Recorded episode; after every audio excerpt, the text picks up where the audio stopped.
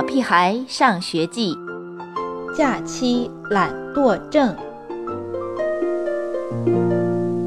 天啊，真的放假了！早上起来，我还准备和闹钟打一架，突然想起来已经放假了，我不用再去上学了。我重新钻进被窝，准备美美的睡上一觉，一直睡到晚上。可是，真奇怪，终于可以睡到几点就睡到几点，我却怎么也睡不着了。我的觉跑哪儿去了？难道他们也放假了？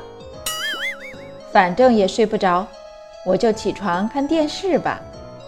没错，我没洗脸，没刷牙，没吃饭，甚至连衣服都没穿。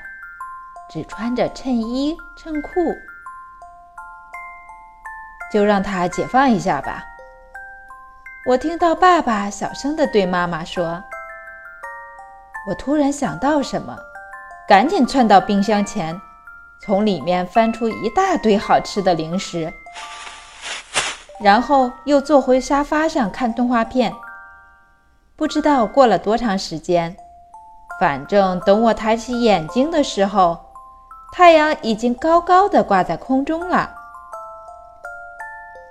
你都看了一上午电视了，妈妈的狮子吼终于还是响起来。吃了那么多零食，我感觉有些恶心。看一眼零食袋，我都想吐。奇怪，我竟然想吃米饭了，这是怎么了？平时我可是恨不得搂着零食一起睡觉的呀。还有，我也不想看动画片了，就像巧克力吃多了一样，我有点对动画片过敏。动画片里的音乐听起来一点儿也不美妙，我都懒得睁开眼睛，更别说眼珠转也不转地盯着它看。我也不愿意和 E.T. 打架了，他在咬我的臭袜子。换成以前，我早冲上去和他展开一场臭袜子争夺战了。可现在，我连一根脚趾头都不想动。就算他求我，我也不想和他打架了。当一个人时间很紧张时，他会忙着吃零食、看电视、打架。